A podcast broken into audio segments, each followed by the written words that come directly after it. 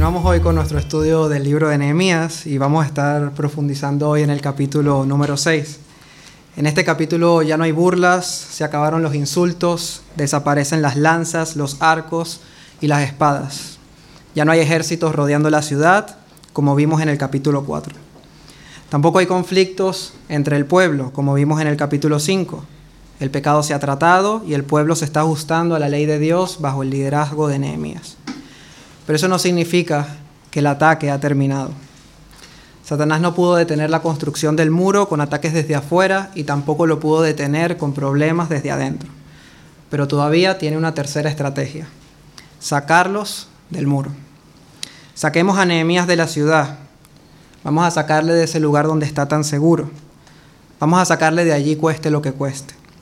Saquen a ese hombre de la voluntad de Dios para matarle, para acusarle, o para desprestigiarles.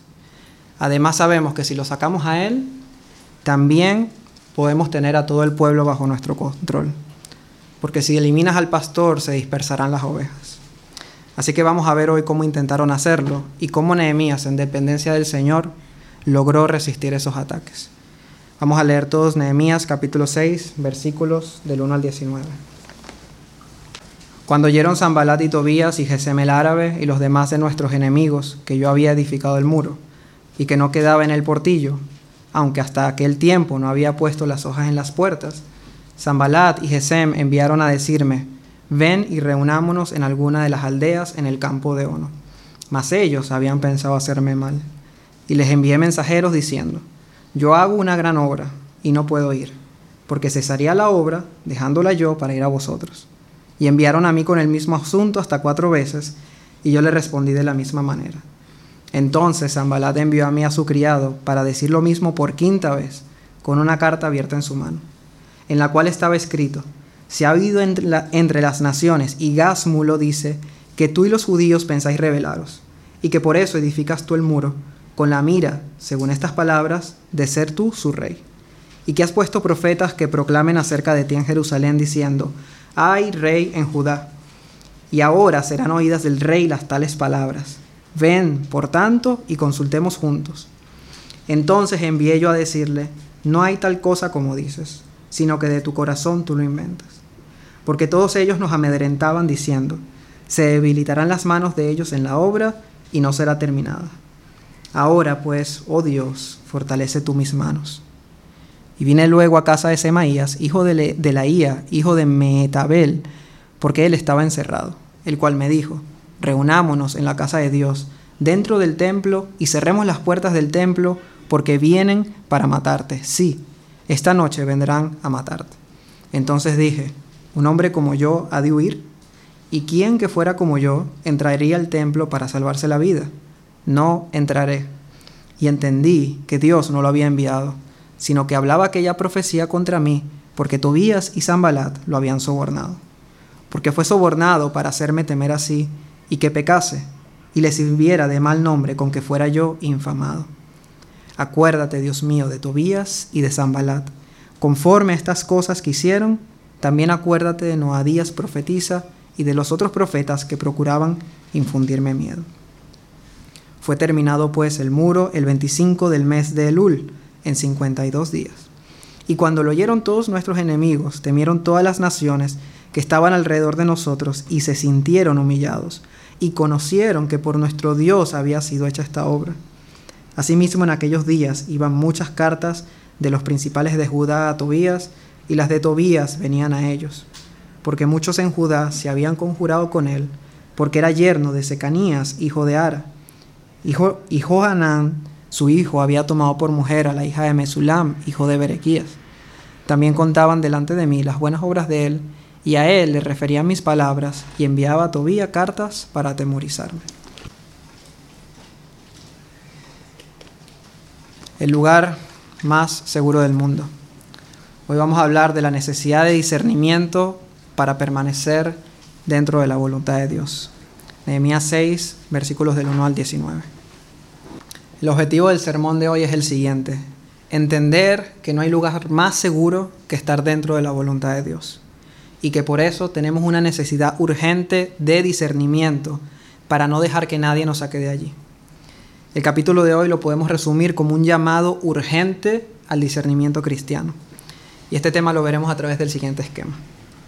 Primer punto, vamos a definir qué es el discernimiento. Luego, punto número dos, vamos a ver en la práctica el discernimiento del peligro. En la tercera parte, el discernimiento del engaño. En la cuarta parte, el discernimiento de las personas. En la quinta parte, veremos el resultado del discernimiento y terminaremos viendo unos puntos prácticos de cómo podemos crecer en discernimiento. Comencemos con, el primer punto. ¿Qué es el discernimiento? Bueno, en la Biblia hay varias palabras que se traducen como discernimiento y pueden significar lo siguiente. Separar, hacer una división, distinguir entre dos o más cosas. Por ejemplo, separar la verdad del error. También significa pesar, evaluar o examinar. Tenemos dos cosas y al ponerlas en una balanza podemos ver cuál pesa más. También significa probar, saborear algo para poder reconocer mejor su estado, como cuando probamos una comida y al saborearla podemos saber si sabe bien, si sabe mal. También es la capacidad de escuchar atentamente. También significa observar, percibir, entender, tener entendimiento. Una persona con discernimiento puede reconocer las consecuencias que pueden tener ciertas decisiones aún antes de tomarlas. Estas, estas, definiciones nos ayudan a ver que discernir es un proceso, es algo que toma tiempo y que requiere un análisis de las cosas para poder tomar la mejor decisión. Pero el discernimiento no solo aplica a las decisiones y a las situaciones, sino también el evaluar el estado moral o espiritual de personas, grupo de personas, ideas y filosofías. En la Biblia, por lo general, se refiere a distinguir entre la verdad y la mentira, entre lo bueno y lo malo. Pablo le dice a la iglesia en Tesalónica, examinadlo todo, o sea, disciernanlo. ¿Cómo? Pues retengan lo bueno y absténganse de toda especie de mal.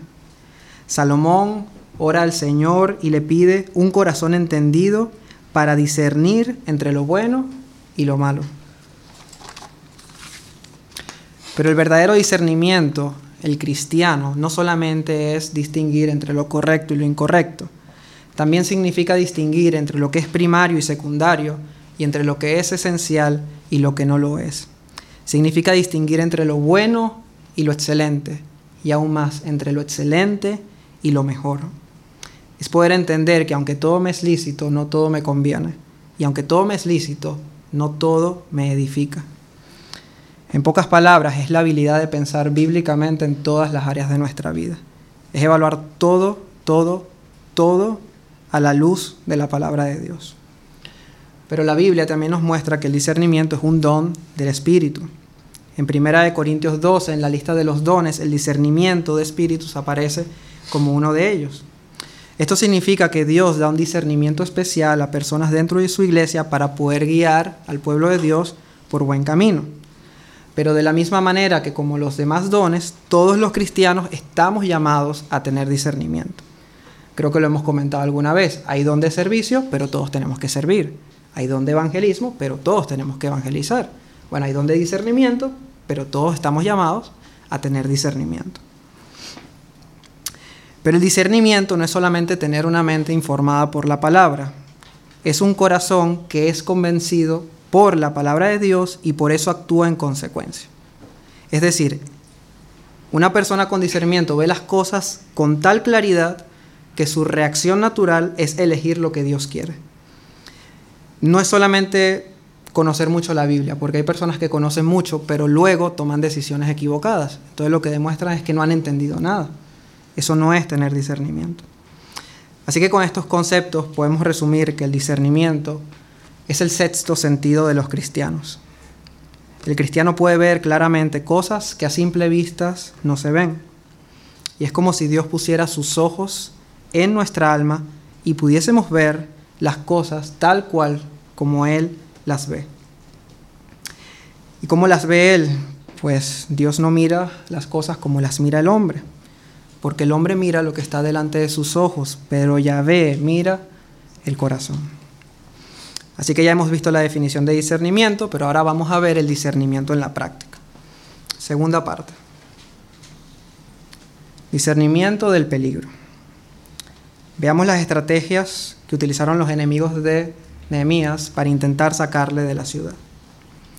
Bueno, la primera estrategia que utilizaron fue sutilezas. Intentaron sacarle de allí de una manera sutil. Versículos del 1 al 3. Cuando oyeron Zambalat y Tobías y Gesem el árabe y los demás de nuestros enemigos que yo había edificado el muro y que no quedaba en el portillo, aunque hasta aquel tiempo no había puesto las hojas en las puertas, Zambalat y Gesem enviaron a decirme, ven y reunámonos en alguna de las aldeas en el campo de Ono. Mas ellos habían pensado hacerme mal. Y les envié mensajeros diciendo, yo hago una gran obra y no puedo ir porque cesaría la obra dejándolo yo para ir a vosotros. Así que la obra ya está prácticamente terminada, es lo que nos dice Nehemías, que solamente faltaban las puertas. Pero el enemigo todavía no se rendiría. De hecho, no solamente atacaría una, sino muchas veces más. Y es que los ataques en nuestra vida cristiana van a terminar, sí, pero terminarán cuando la obra esté totalmente terminada. Nosotros sabemos que nuestra obra no es un muro, sino que es un carácter, el carácter del mismo Cristo en nuestras vidas.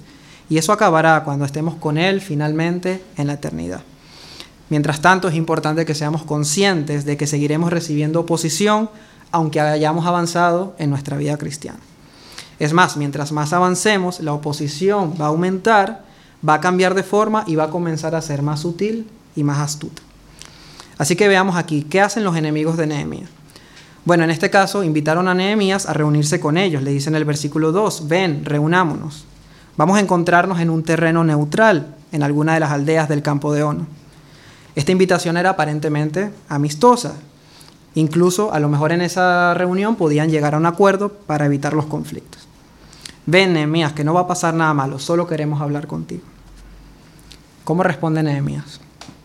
Bueno, primero lo que hace Nehemías es utilizar, ejercer el discernimiento, porque él no se dejó llevar por las apariencias. Inicialmente parecía una invitación amistosa, pero reflexionando se pudo dar cuenta, como nos dice en el versículo 2, que ellos habían pensado hacerme mal y que esa invitación, lejos de ser amistosa, era más bien peligrosa. A ver, si estas personas no han parado de hacer mal desde que llegó, si son aborrecedores de Dios. Dirá Nehemías, voy a confiar en sus supuestas buenas intenciones y exponerme al peligro. Segundo, Nehemías reconoció, y esto es muy importante para nosotros, que no hay terrenos neutrales. O estamos en el terreno de Dios o estamos en terreno enemigo. No existen terrenos neutrales en la guerra espiritual que luchamos como cristianos. Y es por eso que Nehemías no aceptó la invitación. A ver, si ellos no quieren venir a donde estoy yo para hablar, yo no voy a ir a donde están ellos para hablar. Y tercero, Nehemías tenía sus prioridades claras. Versículo 3. Yo hago una gran obra y no puedo ir. ¿Por qué, Nehemías? Porque cesaría la obra dejándola yo para ir a vosotros. Por eso no se tomó el tiempo ni de ir a decírselos personalmente, sino que le envió mensajeros para no dejar de trabajar en la obra del Señor. Aplicaciones para nosotros. Bueno, ¿cuántas veces nos dejamos llevar por lo que aparentemente es una invitación amistosa y resulta que puede llegar a ser muy peligrosa, verdad? Un ejemplo, nos llega una oferta de trabajo muy atractiva salarialmente, una invitación amistosa, y sin embargo puede llegar a ser muy peligrosa si no consideramos otros factores, si no aplicamos el discernimiento. Si no nos preguntamos, a ver, ¿las demandas de este trabajo me permitirán tiempo para servir al Señor? ¿Será que me permitirá estar con mi familia para ayudarles a crecer espiritualmente? ¿Podré crecer espiritualmente yo? ¿Será que el sitio donde me tengo que mudar con ese trabajo tiene una iglesia sana? ¿Será la voluntad del Señor que yo deje mi iglesia actual y me mude por ese trabajo? ¿O será que tengo que sacrificar todo eso solamente por ganar más dinero? La persona que tiene discernimiento se hace esas preguntas y actúa en consecuencia. Segundo ejemplo. Faltamos los domingos o alguna reunión de la iglesia en la semana porque hay algún amigo, familiar eh, que nos hace alguna invitación y no hacemos como Nehemías. No aplicamos el discernimiento, no reflexionamos y decimos, a ver, yo voy a dejar de hacer esta gran obra para ir a ellos. Nosotros muchas veces dejamos al Señor en segundo lugar y además nos engañamos a nosotros mismos diciendo que estamos allí para evangelizarles. Pero perdemos de vista que no existe un terreno neutral. Y eso que aparentemente no tenía un peligro inicialmente, termina siendo fatal para nuestra fe. Y no se trata de que no podamos tener una relación de amistad o familiar con un no creyente. Se trata de que debemos aplicar el discernimiento en esas relaciones. A ver, nosotros no podemos permitir que esas relaciones nos alejen de la voluntad de Dios, cuando están dadas por Dios precisamente para todo lo contrario. Están dadas para que nosotros seamos un instrumento para traerles a la voluntad de Dios. Y podríamos preguntarnos, bueno, ¿y cómo nos podemos relacionar con ellos entonces? Pues el principio que vemos en este versículo es bastante útil. Y es el siguiente, no entres en su terreno, aunque parezca terreno neutral, sino que lo que debes hacer es traerlos tú al tuyo. Algunos consejos para esto. Lo primero que debes hacer es examinar si a ese sitio donde te están invitando es un lugar donde vas a estar expuesto con la posibilidad de que los no creyentes te influencien a ti y no al revés. Pero debemos ser muy sinceros con respecto a esto. También debes pensar si esa invitación te va a privar de hacer algo que Dios claramente quiere que hagas. Por ejemplo, si faltamos un domingo porque vamos al cumpleaños de una persona y no venimos a la iglesia, eso es una falta de discernimiento total. Pero ahora imagina que ya, tú, ya tú has dado todos esos pasos. Tienes que llevar al paso de traerles a tu terreno. Y eso no necesariamente significa que les vas a traer aquí a la iglesia, aunque si les invitas y vienen, genial. Pero imagínate que ya has rechazado esas invitaciones y podrías luego durante la semana decir, oye, me has invitado el domingo pasado, sé que te he dicho que no podía, los domingos son importantes para nuestra familia y tenemos un compromiso con el Señor de estar en su iglesia. Pero ¿qué te parece si en la semana nos reunimos, puedes venir a casa, nos tomamos un café? ¿No crees que estarías en una mejor posición de influenciar tú a esa persona y no al revés entrando tú en el terreno de ella? Así que no se trata de apartarnos de las personas porque no son cristianas, pero tampoco se trata de que las otras personas nos aparten a nosotros de la voluntad de Dios. Y aunque Nehemías dice aquí que ellos habían pensado hacerle mal, no estoy diciendo con esto que las invitaciones que nos hacen constantemente las hacen con una mala intención. No siempre, a veces sí, pero creo que la mayoría de veces no. De hecho, lo podrían hacer con mucho cariño. Pero es que lo que nosotros debemos discernir es si eso nos hace mal a nosotros o no. No si ellos lo están haciendo con una mala intención. Ese es el punto. Porque de qué vale que lo hagan con buena intención si al final eso va a ser perjudicial para nuestra vida espiritual. De nuevo, recordemos, no tenemos lucha contra carne ni sangre, sino contra principados, potestades, gobernadores de las tinieblas, huestes espirituales. A veces nos parece demasiado sacrificio no ir a ciertos lugares para poder servir a Dios pero no nos parece demasiado lo que Cristo ya ha hecho por nosotros en una cruz para meternos en la voluntad de Dios. Y sé que alguien podría decir, es que a mí a veces se me hace muy difícil decir que no. Pero eso no es cierto, porque sí que decimos que no. Le decimos que no al Señor para decirle que sí a las otras personas. Así que haremos bien en recordar la respuesta de Nehemías. Yo hago una gran obra y no puedo ir porque cesaría de la obra dejándola yo para ir a vosotros. Así que como esta invitación amistosa no funcionó, los enemigos intentaron con la insistencia. Versículo 4. Y enviaron a mí con el mismo asunto hasta cuatro veces, y yo les respondí de la misma manera. ¿Qué hacen los enemigos? Insisten, persisten y empiezan a apelar a la presión. ¿Cómo responde Nehemías? Mismo asunto, misma respuesta. De la misma manera, nos dice en el versículo 4, no permitió que la presión le hiciese cambiar de opinión. Aplicaciones para nosotros creo que está muy clara. Muchas veces dejamos que nuestras opiniones cambien a causa de la presión y del temor al hombre, demostrando que no teníamos verdadera convicción al tomar la primera decisión. Usando los mismos ejemplos que teníamos antes. A mí no, debería importar realmente cuánto dinero me ofrezca en un trabajo, cuántas veces me lo ofrezcan, si ya he discernido que eso es un peligro para mi vida. Tampoco debería importarme cuántas veces me inviten a un sitio si ya he discernido que es un peligro para mí o que no es el momento adecuado. No debería importar si son cuatro, diez o once. Si ya sé que no es la voluntad de Dios para mi vida, la respuesta debería ser la misma. Pero, es que hay otras, pero también hay otras enseñanzas en estos versículos. Y es que no vale responder con convicciones a medias. O sea, voy un rato a la aldea de Ono y un ratito a, Jerusalén. Debo confesar que anteriormente yo tomaba decisiones de este estilo. Un domingo me invitaban a una barbacoa y como era antes del culto de la iglesia, pensaba que podía hacer la voluntad de Dios, compartiendo con mis amigos a la mañana y luego viniendo a tiempo a la iglesia. De hecho, parece una solución razonable, ¿verdad? Pero es que nosotros sabemos que no se trata solamente de venir a la iglesia, es venir con un corazón preparado. ¿Y cómo venía cuando lo hacía así? Bueno, como tenía que salir temprano de casa, no tenía un buen tiempo devocional con el Señor, luego llegaba cansado y con sueño durante la predicación y hasta llegaba con el olor a humo después de haber estado todo el día allí. ¿Esa era la voluntad de Dios para mí? Bueno, definitivamente no. Así que tenemos que aprender que nuestras convicciones deben ser firmes y poner al Señor como prioridad. Y si nos insisten, hacer como Nehemías, responder de la misma manera. Y creo que todos aquí entienden que no se trata de quedarnos encerrados el domingo en casa hasta que llegue la hora de ir a la iglesia. Si es tan sencillo, aunque a veces lo complicamos mucho, como tener discernimiento en las cosas que hacemos ese día para dedicarle verdaderamente el día al Señor.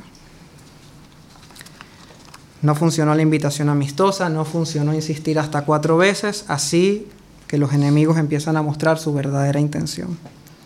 Falsas acusaciones.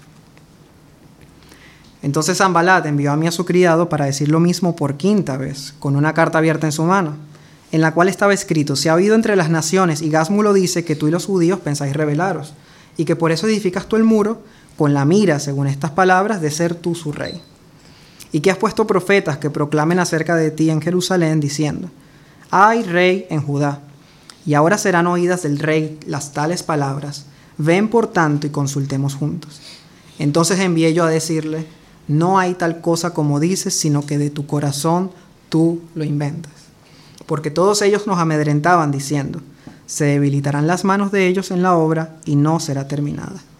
Ahora pues, oh Dios, ora Nehemías, fortalece tú mis manos.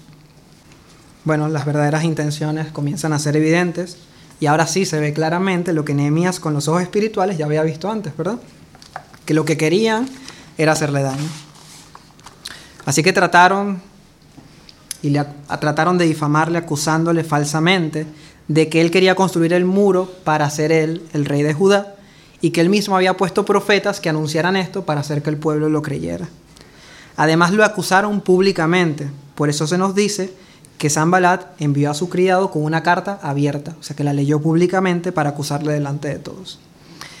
No satisfecho con eso, buscaron intimidarle con que le dirían al rey, lo acusarían con el rey de Persia para asustarles y así Nehemías terminara reuniéndose con ellos. Es lo que nos dice el versículo 7. Toda esta falsa acusación lo que pretendía era, bueno, Nehemías, ¿te traigo por las buenas o por las malas? ¿Vas a venir para que hablemos, para que no te acusemos con el rey?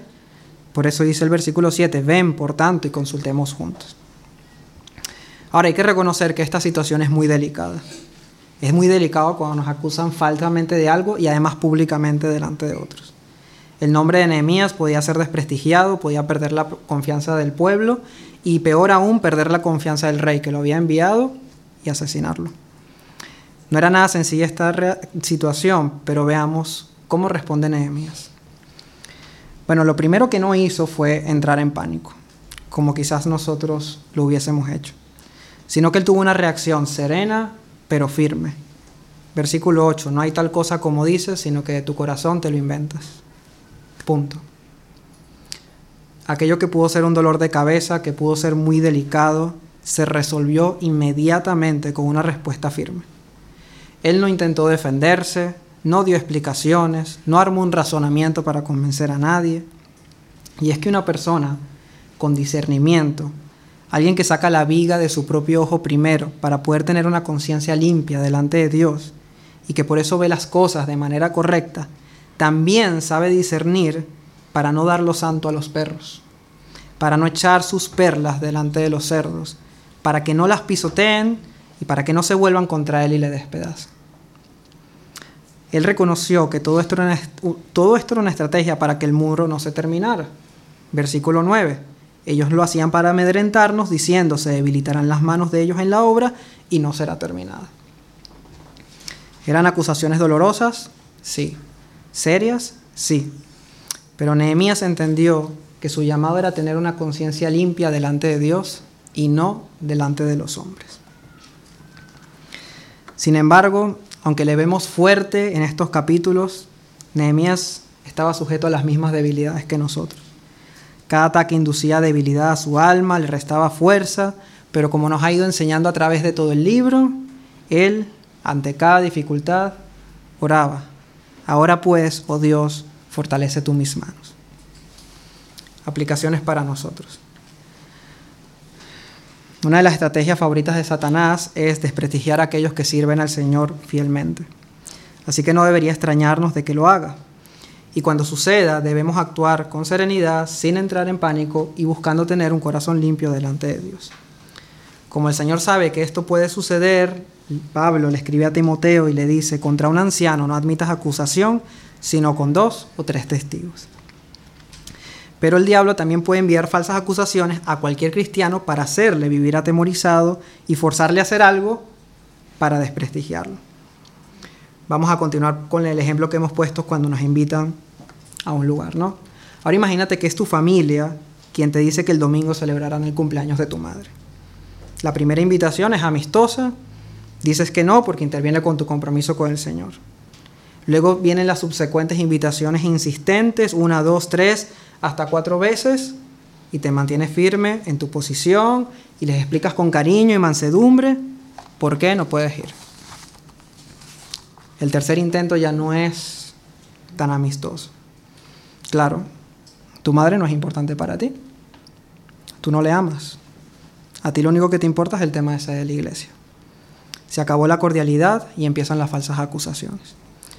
Tú sabes que es falso. Tú sabes que sí le amas, pero que tu amor por el Señor está primero y tu compromiso con Él. Y sabes también que podría ser tentado a ceder ante esa presión.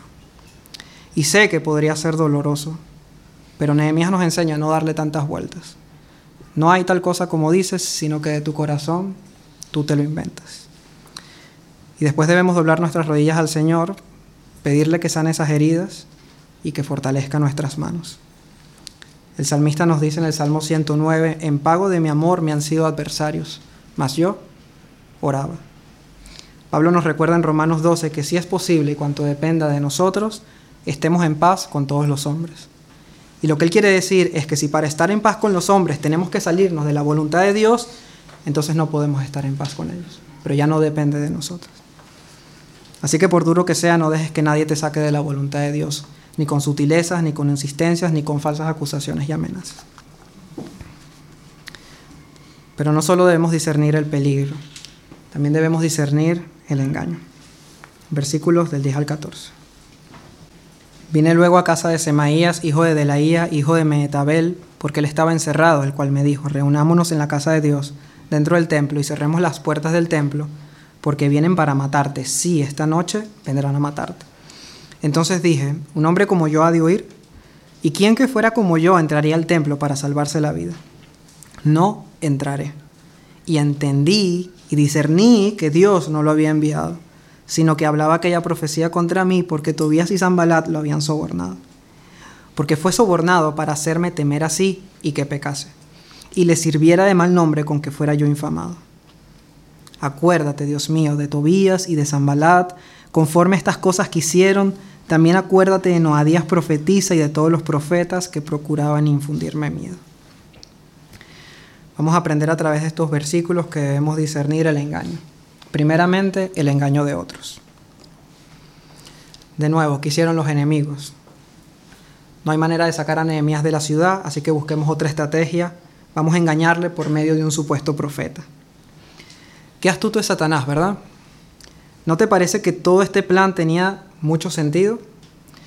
¿No te parece que las palabras de Semaías eran tan piadosas, tan bíblicas, tan preocupadas por Nehemías? Nehemías, me he enterado de que te quieren matar y esta misma noche, gracias a Dios que has venido y te pude advertir. Tenemos que escondernos en el templo. ¿Qué lugar podría ser más seguro? Nehemías, mira lo que dice el Salmo 64.1. Yo habitaré en tu tabernáculo para siempre y estaré seguro bajo la cubierta de tus alas. ¿Qué hizo Nehemías? De nuevo aplicó el discernimiento, esta vez para diferenciar entre la verdad y la mentira y se dio cuenta que todo era un engaño. Pero ¿cómo pudo Nehemías saber que esas palabras no venían de Dios? Porque Nehemías al igual que Jesús cuando resistió a Satanás en el desierto, no solo conocía una parte de las escrituras, él las conocía todas a profundidad. Él no solo conocía el Salmo 64, también sabía que según la ley, nadie que no fuese un sacerdote podía entrar al templo. Y Nehemías no era un sacerdote. Él también conocía lo que le sucedió al rey Usías cuando quebrantó este mandamiento, que aun siendo el rey de Israel, entró en el templo donde solo podían entrar los sacerdotes y el Señor le envió una lepra como consecuencia por su desobediencia. Nehemías dice, por mucho que éste sea un profeta, él no está por encima de lo que dice la palabra de Dios. Esa fue su fuente de discernimiento. Si Nehemías hubiese entrado, lo hubiesen acusado de falta de piedad, de pecar contra Dios, y lo hubiese desprestigiado delante del pueblo para seguir confiando en él como líder de esta obra. Y el razonamiento de Nehemías es claro. Versículo 11. Un hombre como yo ha de huir. ¿Quién que fuera como yo, o sea, alguien que no es un sacerdote, entraría al templo para salvarse la vida? Conclusión, no entraré. Entre pecar y morir, prefiero morir. Esa es la actitud de Nehemías. Aplicaciones para nosotros. Debemos tener mucho cuidado de a quien escuchamos. Por muy piadosas que parezcan sus palabras, por muy razonables que parezcan y por muy bonito que suene, si no es bíblico, no es la voluntad de Dios. El apóstol Juan nos recuerda lo siguiente, amados, no creáis a todo espíritu, sino probad los espíritus, o sea, disciernanlos para saber si son de Dios, porque muchos falsos profetas han salido por el mundo. Muchos, al igual que en la época de Nehemías, como nos dice en el versículo 14, que no solo Semaías, sino Noadías y otros profetas también buscaban engañar. Pero también nos enseña cómo lidiar con esta clase de traición. Probablemente Nehemías confiaba en Semaías. Él esperaba de él que como profeta de Dios fuese una ayuda, un apoyo, y lo que encontró fue traición. Este tipo de situaciones son muy dolorosas para nuestra alma. Pero de nuevo Nehemías nos muestra que todo dolor, toda dificultad debe ser siempre llevada en oración delante del Señor. Versículo 14. Acuérdate, Dios mío, de Tobías y de Zambalat. También acuérdate de Noadías profetiza y de los otros profetas que ahí procuran infundirme miedo. Señor, encárgate tú de ellos, yo tengo que seguir adelante y entrego esta carga delante de ti. Y aquí tenemos una muy buena aplicación para nosotros. Porque a veces nosotros esperamos de personas que están cerca de nosotros que sean un apoyo en nuestra vida cristiana y terminan siendo una piedra de tropiezo. Puede ser un, un esposo inconverso, puede ser una traición de un hermano cristiano, pueden ser unos hijos que están fuera de la voluntad de Dios, y nosotros tenemos que aprender, como Nehemías, a poner esas cargas que ya nosotros no podemos llevar y decirle a Dios, acuérdate de ellos, entregárselos, entregar esa carga y descansar en lo que Dios quiere hacer con ellos. Y nosotros cumplir con nuestra responsabilidad, que es ser fiel a pesar de lo que todos alrededor nuestro hagan. Un compromiso de fidelidad delante del Señor a pesar de lo que todos a nuestro alrededor hagan. Y luego entregar esa carga delante de Dios. Pero no debemos solamente discernir el engaño de otros, también debemos discernir el engaño de nuestro corazón. ¿Qué opinan de Semaías? ¿Qué te genera su actitud? ¿No te parece horrible lo que es utilizar la palabra de Dios para engañar a otros por un poco de dinero? ¿Y qué tal si nosotros nos parecemos más a Él de lo que a nosotros nos gustaría? ¿No es cierto que debemos tener muchísimo cuidado para no apartar a los nuestros de la voluntad de Dios? ¿No es cierto que podemos ser sobornados por nuestro corazón engañoso y nuestros deseos para llevarnos a nosotros y a los nuestros fuera de la voluntad de Dios? Esposas han sido puestas por Dios como ayudas idóneas, como ayudas, no como piedras de tropiezo. Tengan mucho cuidado de no apartar a sus maridos de la voluntad de Dios. Tengan cuidado de que cuando les vayan a pedir de que dejen de hacer algo o de que hagan algo, que realmente es porque es algo que es la voluntad de Dios. Y no porque quieren que haga algo porque se están dejando sobornar por lo que su corazón desea. Debemos recordar que el matrimonio es para servir al Señor mejor juntos. para servirle mejor, no peor. Pero aún más responsabilidad a los esposos. Qué cuidado tenemos que tener de no tomar decisiones en el hogar que aparten a los nuestros de la voluntad de Dios. Y qué cuidado debemos tener de no guiar a nuestra familia de tal manera que el objetivo sea satisfacer nuestros deseos y sacar a los que tenemos que cuidar y santificar de un lugar tan seguro como estar bajo las alas del Altísimo. Poner nuestra carrera profesional por delante, poner nuestro deseo de prosperar económicamente o incluso poner el ministerio delante de nuestra familia, debemos tener mucho cuidado de no dejarnos sobornar por nuestro corazón. También los jóvenes. Joven, cuando tú le dices a tu novia que se acueste contigo porque le amas, eso no es amor. Eso es ser sobornado por tu propio corazón egoísta para sacar a esa persona que, supone, que se supone que debes cuidar de la voluntad de Dios. Porque el amor es buscar que la voluntad de Dios se cumpla en la otra persona y no sacarlo de allí. Primera de Tesalonicenses 4:3, pues la voluntad de Dios es vuestra santificación, que os apartéis de fornicación. Hijos, jóvenes, especialmente aquellos con madres cristianas y padres incrédulos. Tú sabes la bendición y el regalo que Dios te ha dado de tener una madre cristiana. ¿Vas a dejar sobornarte por tu corazón? ¿Vas a buscar en tu padre incrédulo la aprobación para hacer lo que quieras, aunque tu madre quiera cuidarte de muchos peligros que ella sí puede discernir? En vez de ser su apoyo y bendición, ¿le vas a servir de traición, de dolor y de angustia? ¿No te parece que sería un gran acto de maldad, de falta de amor por tu madre, de falta de temor de Dios y de falta de amor incluso por tu propio padre incrédulo? Todos nosotros corremos el riesgo de ser como Semaías, de dejarnos engañar por nuestro propio pecado y hacernos daño a nosotros e incluso a los que más queremos. Y por eso es tan importante, tan importante la necesidad de discernir nuestro propio corazón para no salirnos nosotros ni sacar a otros de ese lugar tan seguro. Cuarta parte, discernimiento de las personas.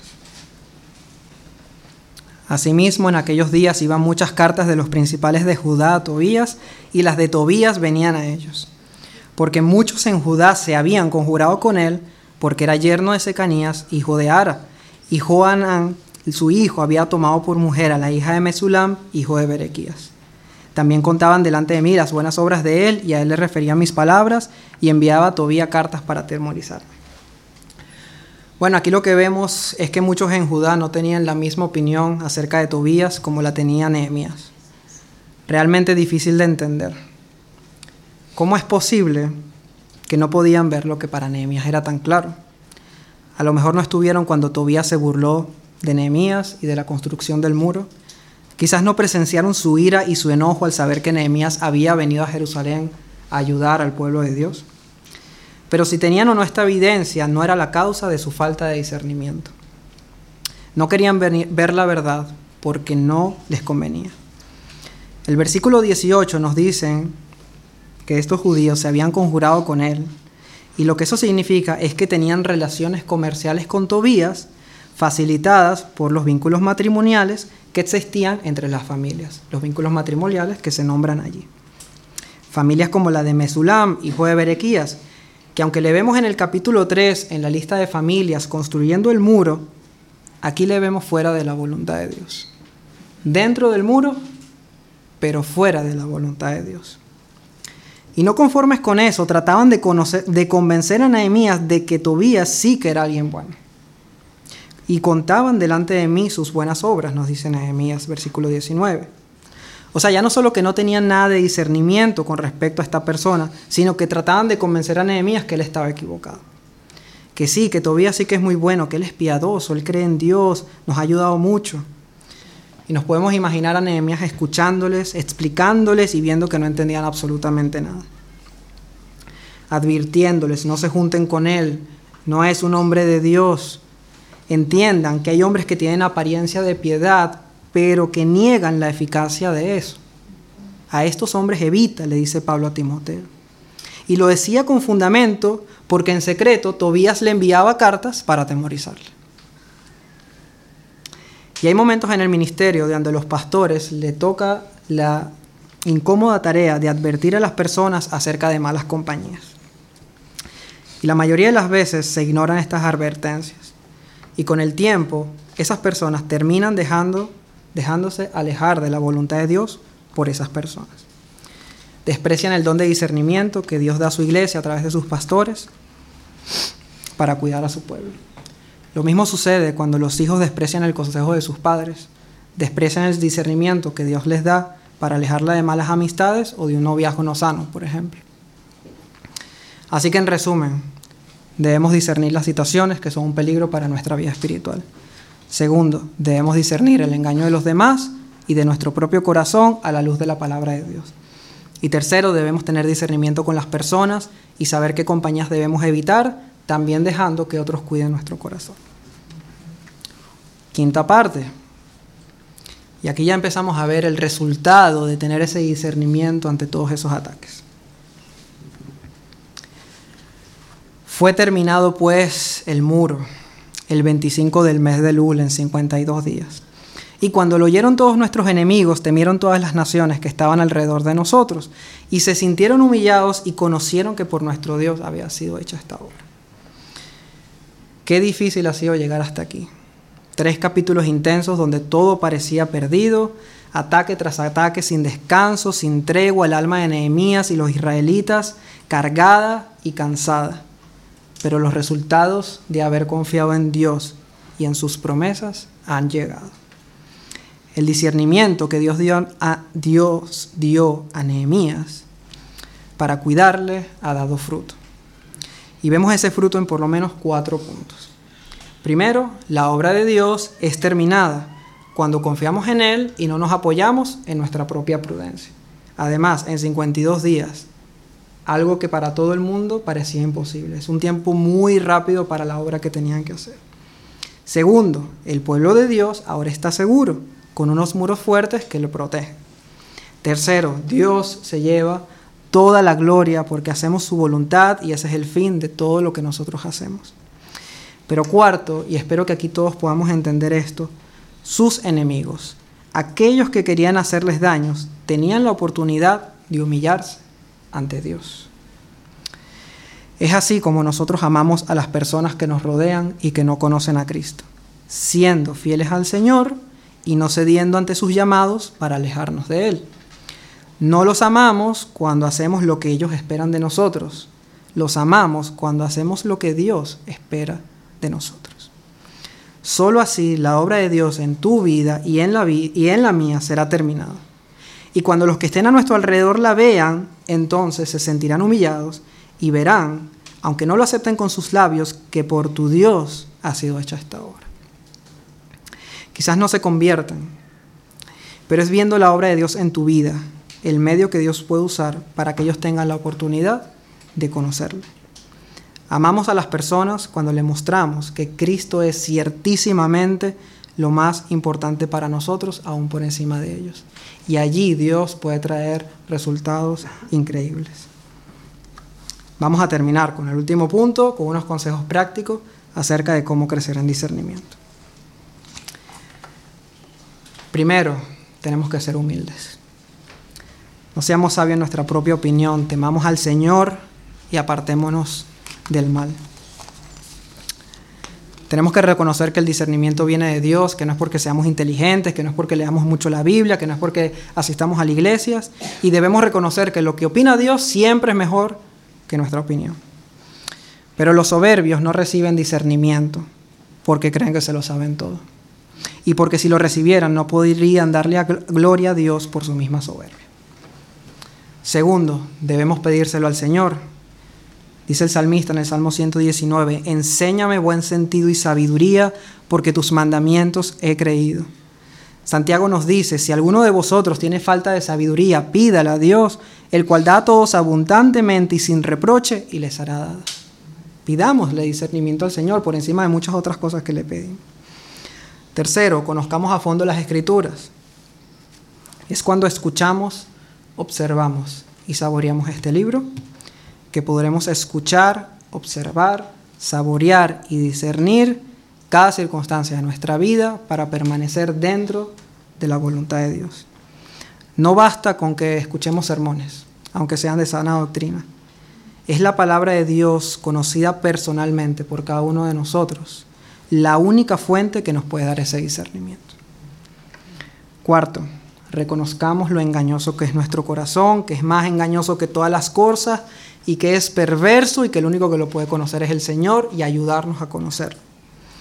Y es que el discernimiento lucha contra el engaño del corazón. Ese es su propósito. Que cuando tú sientas un deseo que es contrario a la voluntad de Dios, puedas detectarlo y decir, ya sé que esto es lo que quiero, pero también sé que esto no es lo que Dios quiere para mi vida. Así que Señor, dame entendimiento y obedezco. Pero si no conocemos cuán engañoso es, no seremos capaces de luchar contra él. Quinto, pide consejo.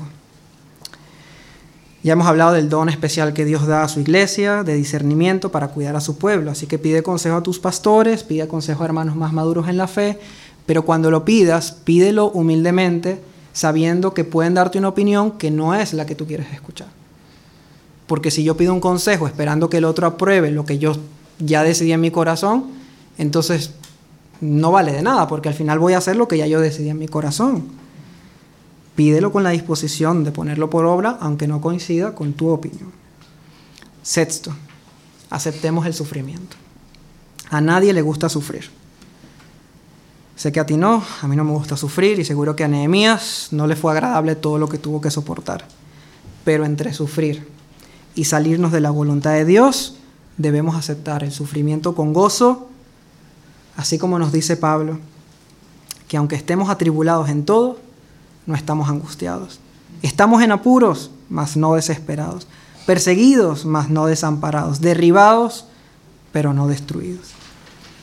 Y en este sentido, la actitud de Nehemías nos apunta a nuestro Señor, nos apunta a Jesús, aquel que cumplió a la perfección la voluntad de Dios, a pesar de todo lo que tuvo que sufrir por nosotros. Queremos crecer en discernimiento. Último punto.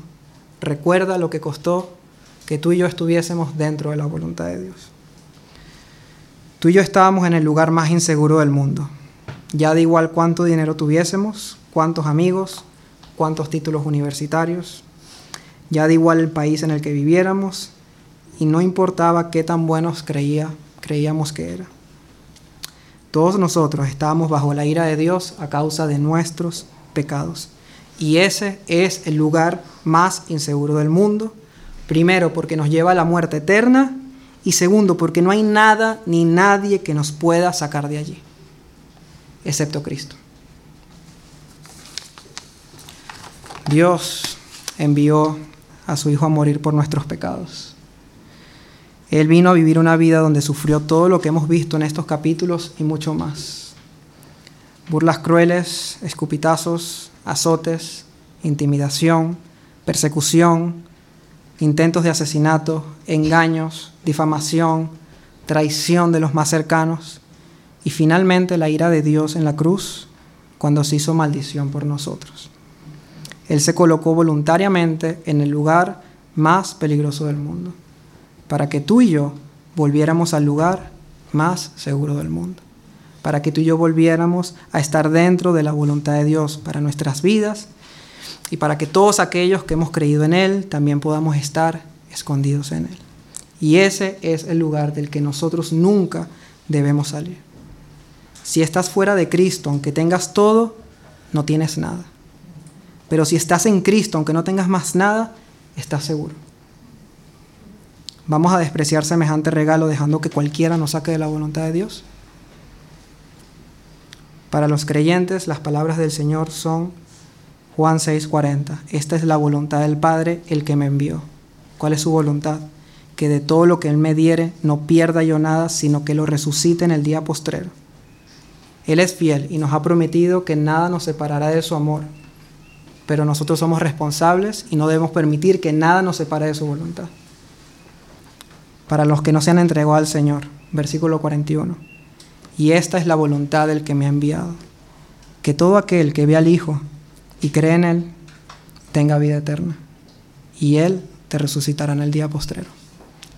Ve al Señor en arrepentimiento y fe, y ora para que tu vida sea entregada totalmente a Él y que Él te meta dentro de su voluntad, que es estar en Cristo Jesús. Vamos a orar.